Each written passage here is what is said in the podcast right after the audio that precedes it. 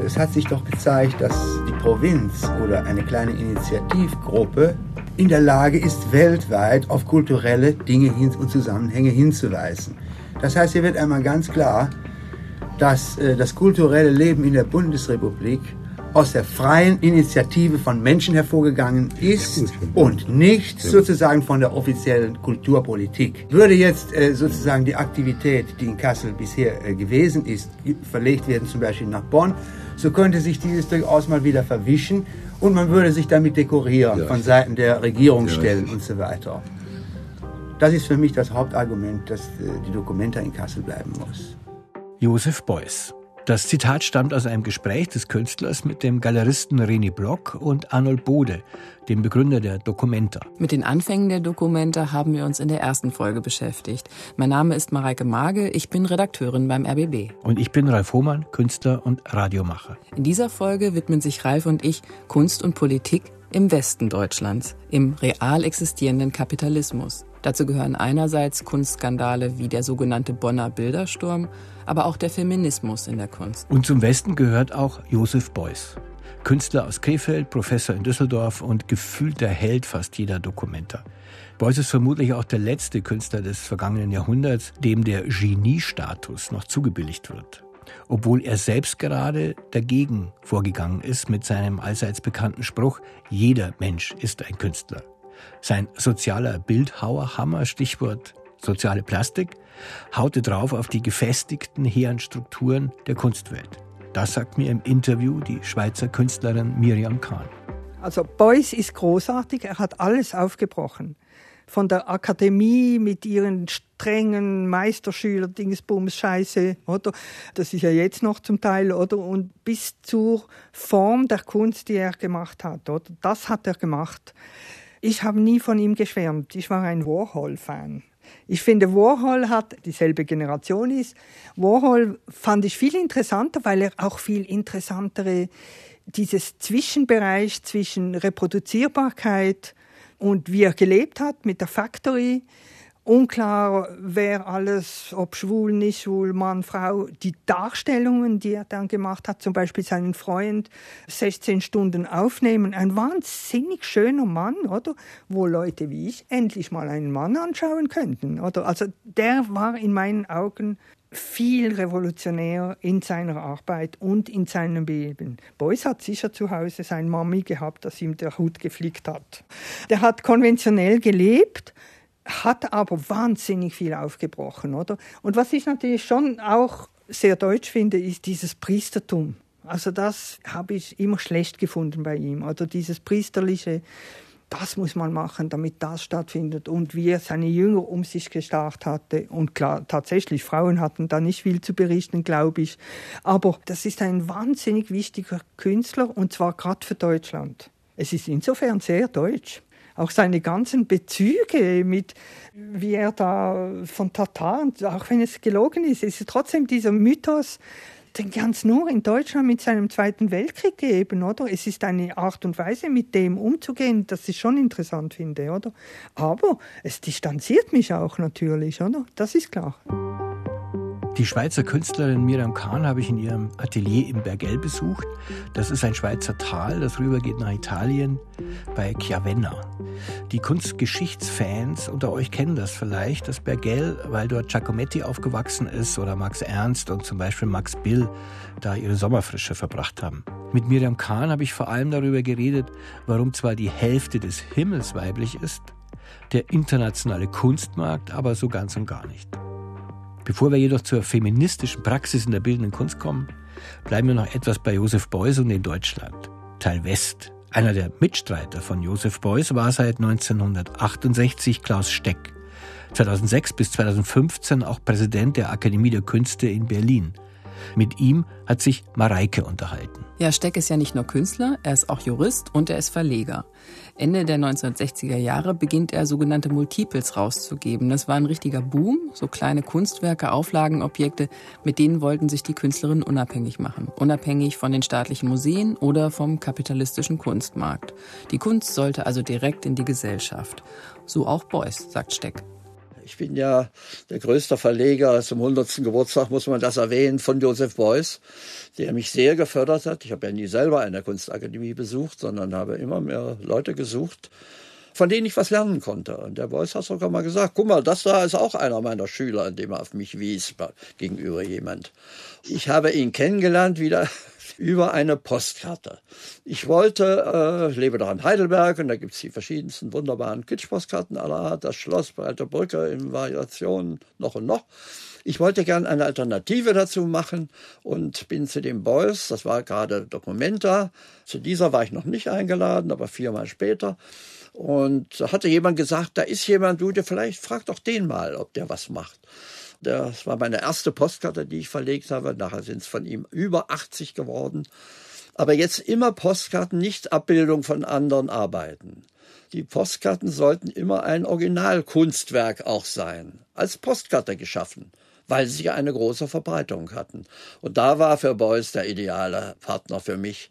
Und äh, wir haben die fantastischen Reisen zusammen gemacht nach Amerika, nach Italien, nach London, durch die USA. Das war die schönste, äh, wo wir dann ein Interview machen auf dem Kennedy-Flughafen.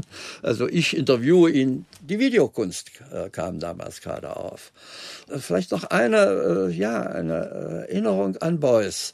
Als wir zusammen in Minneapolis in einer großen Kunstakademie waren, die gerade vom Neuesten alles hatte. Das Videostudio war perfekt.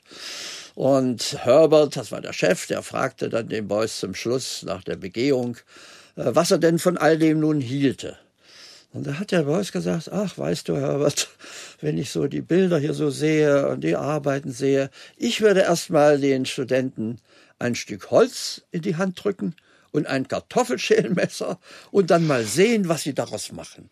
Also diese Art von äh, Zutrauen in die Kreativität eines jeden Menschen.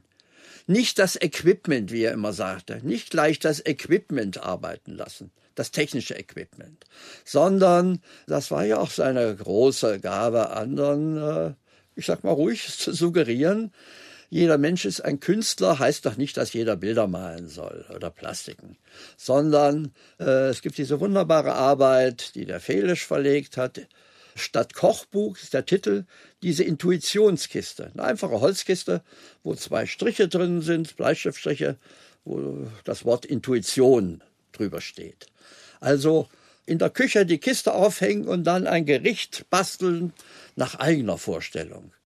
In der Rückschau lege ich mir das jetzt so zurecht. Kreativ sein, selber denken, do it yourself, sozusagen in den 1970er Jahren der allgemeine Punk, auch in der Hochkultur, raus aus den kleinen unscheinbaren Gefängnissen, das gemeinsame Suchen, raus aus der Fabrikgesellschaft. So stelle ich mir das jetzt zumindest vor. Und stattdessen nach Alternativen suchen.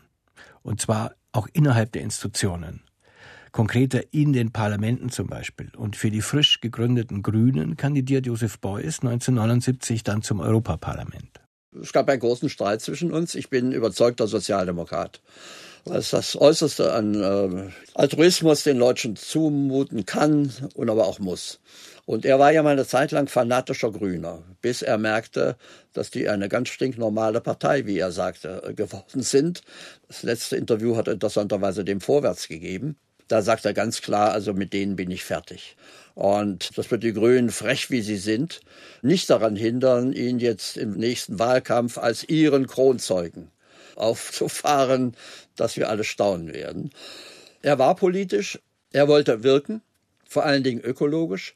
Diese berühmte 7000 Eichen-Aktion in Kassel, die Begrünung der Rieselfelder in Hamburg waren ja einfach nicht nur Gerede, sondern das waren praktische Aktionen. Ja, und da klingt der alte Wahlkämpfer Klaus Steck doch noch mal ganz gut durch, oder? Der politische Gegner, das sind eben jetzt die Grünen und 1972 war es allerdings die Union. Und ich habe reingeguckt in alte Zeitungen. Ein echt harter Wahlkampf scheint es gewesen zu sein. Da gab es die sogenannten Willi-Wähler und Brand eben mit dem Versprechen mehr Demokratie wagen. Auch in den Fabriken. Und Steck macht sein berühmtes Plakat Deutsche Arbeiter, die SPD will euch eure Willen im Tessin wegnehmen. Also Kunst, die offen in den Wahlkampf geht, für eine Partei wirbt. Natürlich habe ich Klaus Steg darauf angesprochen. Und er hat mir erzählt, wie das heute mit seinem Klassiker aussieht. Also das deutsche Aber der SPD will will dem Tessin wegnehmen, ist nun mal das bekannteste bis heute. Das ist persifliert worden, mit anderen Texten belegt worden und, und, und. Aber es ist sehr schwer zu verstehen, auch auf Anhieb. So ganz linke Studenten sind mal zu mir gekommen während der Dokumenta, wo ich viermal eingeladen war. Äh, sagen, sie wollten mit mir mal reden. Ich solle ihnen mal einen Arbeiter nennen, der eine Villa hätte. Geschweige denn im Tessin. Also die hatten das nur ganz wörtlich genommen. Auch daneben gegangen. Aber im Großen und Ganzen äh, hat es, na sagen wir mal bescheiden, eine ganze Menge bewegt. Das eine Plakat, alle reden vom Frieden wir nicht, wo ich die fünf Leute von Rheinmetall mit so Patronen in den Armen abgebildet hatte. Da haben fünf Leute einzeln geklagt. Und die Firma. Und die haben alle woanders geklagt in Deutschland. Sie können sich vorstellen, was für eine Beschäftigung das war. Überhaupt nur etwa an den fünf, sechs Orten Anwälte zu finden. Und, und, und. Nein, Skandale wollte ich nie. Ich wollte Auseinandersetzung. Vielleicht, wenn man es hart nehmen will, ich wollte etwas provozieren, aber mein Vater fühlte sich provoziert, wenn ich bei Fernsehinterviews keine Krawatte trug. Da auf alles Rücksicht nehmen zu wollen, in der Kunst, in der Satire geht das schon mal gar nicht. Skandal rufen da die Unionsparteien und 1976 wird der CDU-Abgeordnete Philipp Jenninger und spätere Bundestagspräsident sogar handgreiflich. In der Parlamentarischen Gesellschaft in Bonn reißt er ein Steckplakat von der Wand und hält es groß in die Kamera. Und wenn ich mir dieses Foto heute anschaue, da muss ich ein bisschen lachen, weil der hat so eine riesige fette Brille, von der ich befürchte, dass so eine Fassung demnächst wieder Mode wird. Aber Scherz beiseite. Ich habe den Bonner Bildersturm, wie man das Ganze nennt, diesen Skandal in Schallarchiv getippt und bekam diesen ganz, ganz seriösen Bericht von 1976 raus. Mit dem anspruchsvollen Unternehmen ist der dritte Akt in der Auseinandersetzung zwischen Steg und den Unionsparteien eingeläutet, nachdem einige CDU-CSU-Abgeordnete durch ihre Plakatabreißaktion im März in Bonn offenbar einen öffentlichen Schlagabtausch suchten. Der Bonner Bildersturm heißt das Buch beziehungsvoll und will in jene Lücke hineinstoßen, die bisher bei Diskussionen über Stegs Plakate offen geblieben ist, nämlich die Auseinandersetzung über die politischen Aussagen der Plakate. Als die Abgeordneten der Opposition Stegs Plakate von den Wänden der Parlamentarischen Gesellschaft rissen, sprach man von Stürmerstil, Faschismus, Politpornografie und anderem. Nicht aber über das, was die Plakate attackierten, wie zum Beispiel auf dem Kile-Plakat den peinlichen Ausspruch des CDU-Abgeordneten Bruno Heck, dass das Leben der Gefangenen im Stadion von Santiago bei sonnigem Frühlingswetter recht angenehm sei. Die Auseinandersetzung über diese Inhalte will Steg jetzt in seinem Buch fortsetzen. Das Buch zum Plakat. Die Fortsetzung der politischen Polemik mit anderen Mitteln der Bonner Bildersturm. Ich weiß nicht, ich war zweimal in Bonn und hatte jedes Mal das Gefühl, das ist so eine kleine, gemütliche Stadt an einem Fluss. Und es fiel mir relativ schwer, mir vorzustellen, dass das mal so eine große politische Bühne war. Und hier im Bundesbonn erregt eine Ausstellung so eine Aufmerksamkeit. Diese Aufmerksamkeit, wie ich sie hatte mit dem Bonner Bildersturm, äh, das gäbe es, glaube ich, heute nicht mehr. Die Gewöhnung hat auch stattgefunden. Und ich bin nicht traurig darüber erstmal, denn die Auseinandersetzungen waren furchtbar.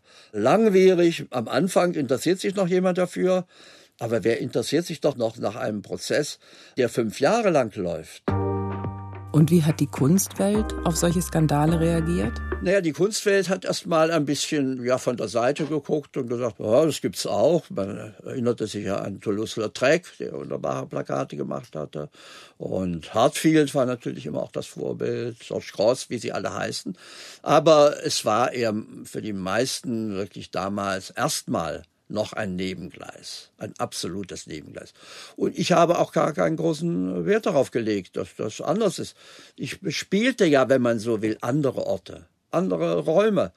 Ich war nicht mehr angewiesen irgendwie auf die Galerie. Klar haben die ein oder andere auch mal, auch jetzt noch passieren Ausstellungen in Galerien. Aber das ist dann immer etwas anderes. Mein eigentliches Terrain für das, was ich äh, ja, produziert habe an Bildern. Ich sag mal einfach neutral Bilder. Satirische Bilder ist immer noch mal was ganz anderes. Die Satire ist schon mal etwas Schwieriges, weil äh, nicht jeder Mensch versteht auf Anhieb Ironie und Satire und tiefere Bedeutung, wie das so schön heißt. Ich habe zwei Motti. Das eine ist die unverschuldet Schwachen gegen den Übermut der Starken verteidigen. Da bin ich auf deren Seite. Und dann das zweite Motto, nichts ist erledigt. Spricht da jetzt der Politiker oder der Künstler, Klaus Steck? Ich glaube, das kann man gar nicht trennen. Übrigens, ich erinnere mich gern an einen Vortrag, den der Gérard Mortier, das war der Chef von der Grand Opera in Paris, Mitglied der Akademie der Künste, hielt einen Vortrag dort und der behauptete einfach, alle Kunst ist politisch. Äh, da habe ich gedacht, Donnerwetter, wenn der das sagt, also wenn ich das sage, dann glaubt sich ja keiner. Aber da ist schon was dran.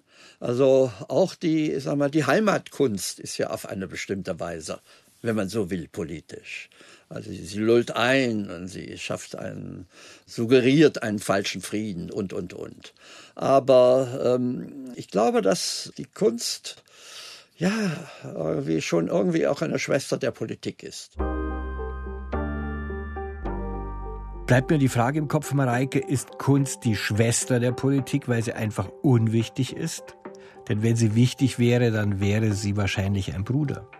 So scheint mir unsere Gesellschaft immer noch gestrickt.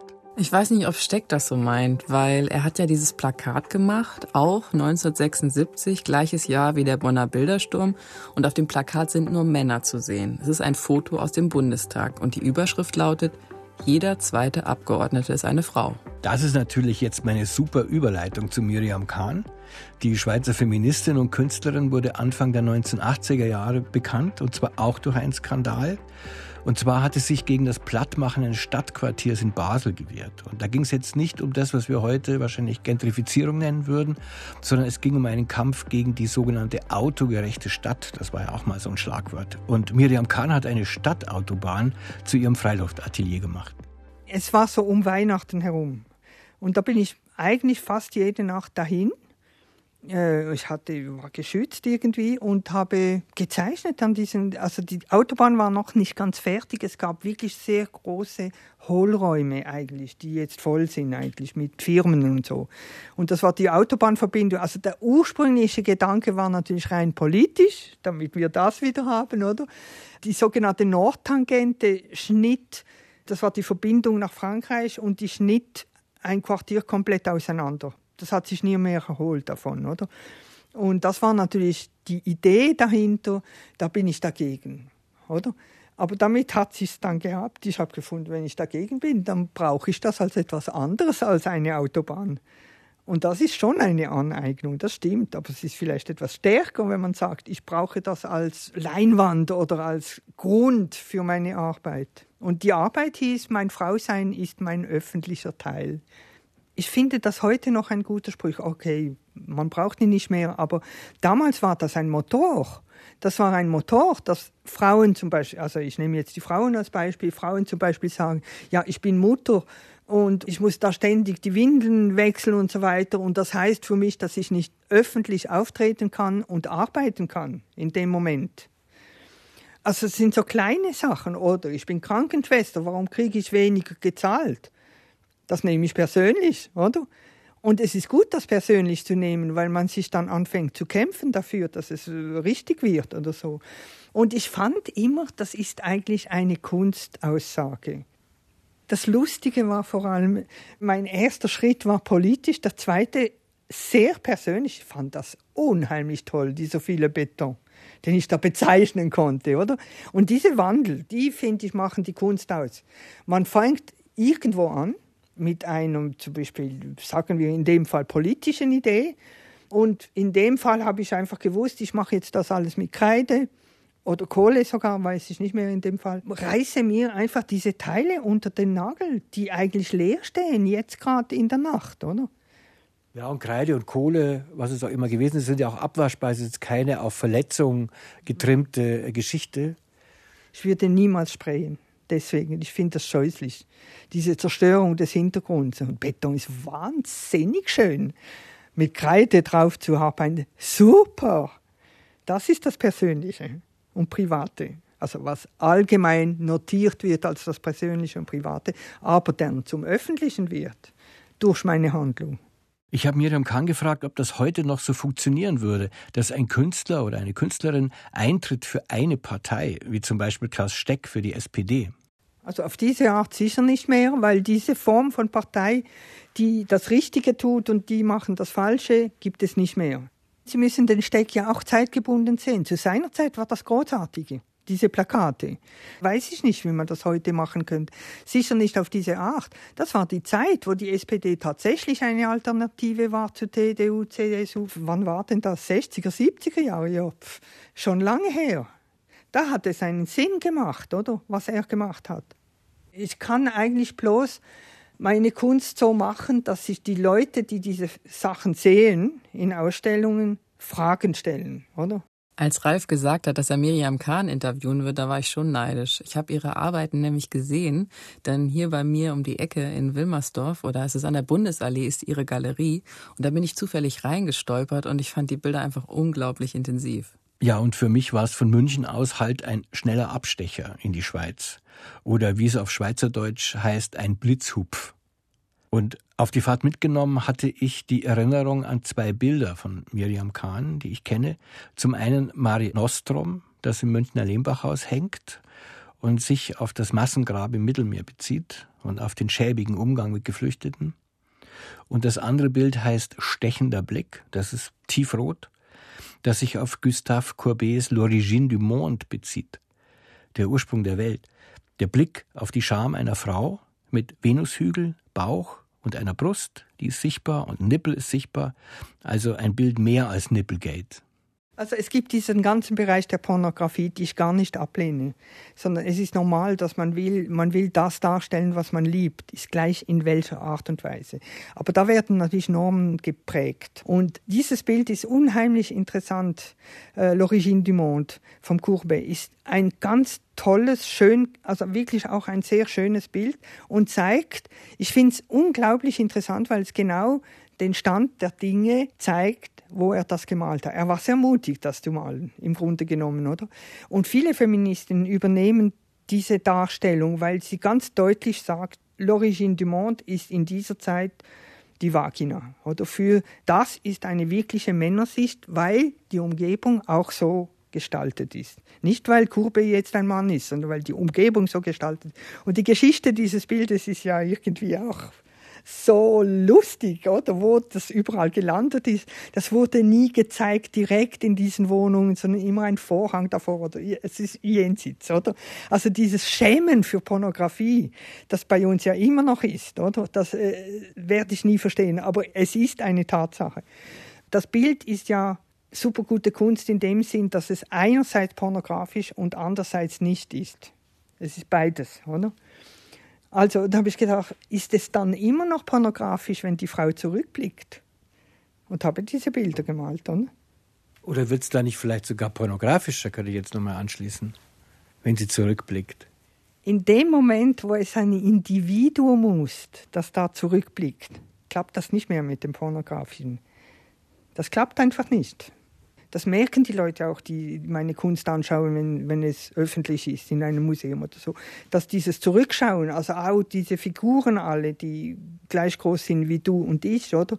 Die schauen aus den Bildern in den Raum, oder? Die schauen die Zuschauenden an. Oder?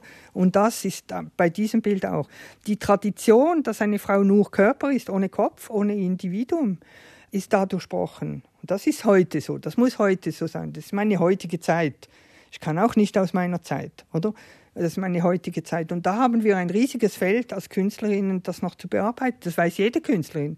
Und das sind die interessanten Momente in der Kunst.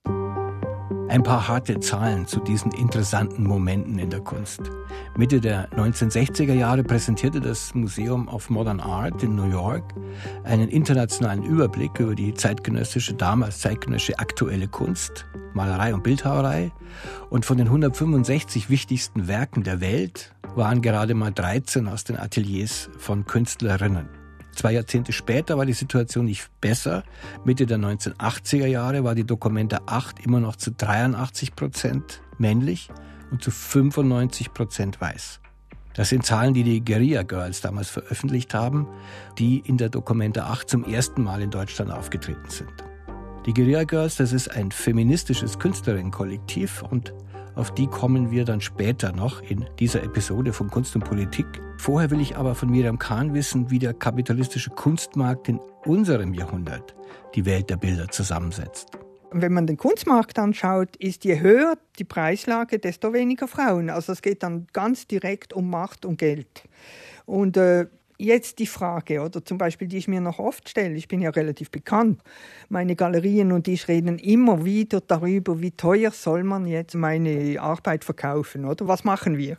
Und ich habe mit meinen Galerien eher die Haltung, jeder müsste Kunst kaufen können. Also es muss irgendwo noch im Rahmen des Normalen bleiben, eben nicht Hochpreislage. Weil Hochpreislage ist nur für ein paar Ausgewählte. Also es ist nicht interessant in dem Sinn und wird von diesen Großgalerien auch natürlich gepusht.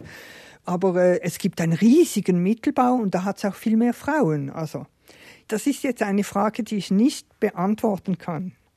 Wenn ich jetzt total feministisch sagen will, ja, natürlich will ich auch in die Hochpreislage, oder? Natürlich will ich, dass ein großes Bild kann, oder so drei oder vier Meter, dass das irgendwie Millionenwerte sind, oder? Ich komme aus einem Kunsthändlermilieu.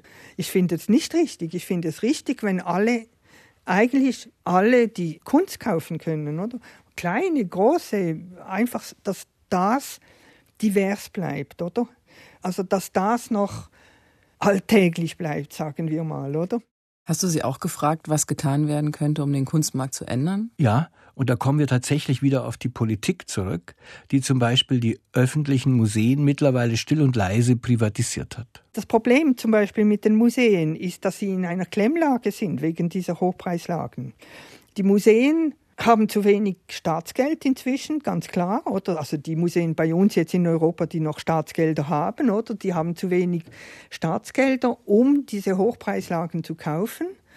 Und sie haben zu wenig Mut, wie früher, noch in den 70er, Anfang 80er Jahren, einfach junge Kunst zu kaufen, unbekannte Kunst zu kaufen und damit einen Stock aufzubauen in ihrer Sammlung, der einmalig wäre aber das Risiko ist natürlich, dass das schiefgehen kann, das ist klar, oder? Und es ist klar, heute findet jedes Museum, es muss ein das und das und das haben, hochpreislagig. Und dann kommen die in die Klemmlage, dass sie das nicht mehr einfach eine Kommission das beschließen kann, sondern diese Kommission besteht aus mehreren Kommissionen und da sind Sammler drinnen und Sammlerinnen, da hat es auch Frauen, also das muss man jetzt nicht einfach sehr reiche Sammlerinnen und Sammler, die bis zu einem gewissen Grad das Geld geben und damit bestimmen, was in dieses Museum kommt. Und das finde ich eine Klemmlage, die finde ich ganz und gar ungut. Mir ist egal, wenn ein Sammler wie Pinot oder so sich ein Museum baut, seine Sammlung dort drin sein. Das ist fast innovativer inzwischen als diese Museen, die in dieser, in dieser Klemme stecken und unflexibel sind deswegen, oder? Komplett unflexibel und sie keine Alternative da drin sehen, anstatt diese Spitzenkunst halt sein zu lassen. Vorhin hatte ich erwähnt, dass wir noch zu den Guerilla Girls kommen, das feministische Kunstkollektiv und die Mitglieder treten immer mit Gorillamasken auf. Auch Miriam Kahn hat die Gruppe zu ihrer großen Ausstellung Ich als Mensch 2019 im Münchner Haus der Kunst eingeladen. Und zwar aus gutem Grund. Nach dem überraschenden Tod des langjährigen Direktors Euquane Wazor hatte die Interimsleitung des Hauses zwei Ausstellungen von Künstlerinnen abgesagt. Von Adrian Piper und von Joan Jonas. Stattdessen gab es nun wieder viel Platz für die älteren Herren, deren Werke sich schon im Bundeskanzleramt bewähren. Lüpertz und Immendorf. Deshalb Protestevent der Guerilla Girls und meine Frage an Miriam Kahn, warum tragen die Kunstaktivistinnen eigentlich Gorillamasken? Ich glaube damit, dass Gorilla so nah an dem Wort Guerilla ist. Da bin ich ganz sicher. Und zweitens hat es bei Ihnen wahnsinnig viel damit zu tun, dass Sie neutral bleiben wollen. Sie wollen sich verkleiden. Man soll nicht sehen, wer hinter dieser Maske ist. Ob es jetzt eine bekannte Künstlerin ist oder eine völlig unbekannte. Und das hat man nie eruiert offiziell, sagen wir mal. Aber durch das Auftreten, sogar die weißen Handschuhe haben damit zu tun, dass man nicht sieht, ob es eine schwarze drunter ist oder, oder jemand an, weiß oder gelb von mir aus, blau von mir aus. Aber das ist das Verbergen hinter der Maske der Gorillas. Und dann kommt für mich etwas dazu, denn es gibt im deutschsprachigen, also ich weiß nicht, ob in Deutschland, aber in der Schweiz gibt, du machst drauf Das heißt, du bist ein blöder Sieg. Du äh, machst, stellst dich dumm an. Und ich habe das immer sehr schön gefunden, oder? Diese Idee, mit diesen Masken sich dumm anzustellen. Und dann unbequeme Fragen zu stellen, oder? Sagt Miriam Kahn, die ich in ihrem Atelier im Bergell in Graubünden besucht habe.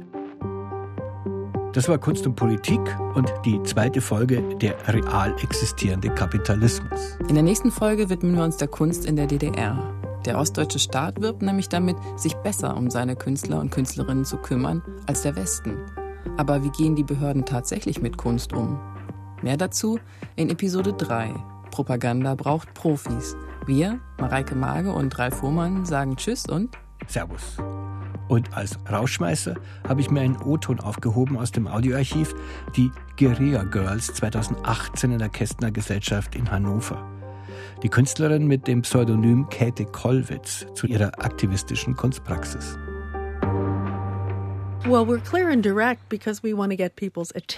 Wir sind klar und direkt, weil wir von Anfang an die Aufmerksamkeit der Leute haben wollen. Wir möchten, dass die Leute mitbekommen, was wir machen. Und wir haben festgestellt, dass man mit Humor und wenn man jemanden zum Lachen bringt, auch wenn man mit jemandem spricht, der anderer Meinung ist, nicht nur ihre Aufmerksamkeit, sondern auch einen Zugang zu ihrem Hirn bekommt. Wenn man auf diese Weise ein paar Informationen vermitteln kann, die die Leute zum Nachdenken bringen, hat man eine wesentlich größere Chance, dass die Leute ihre Meinung ändern.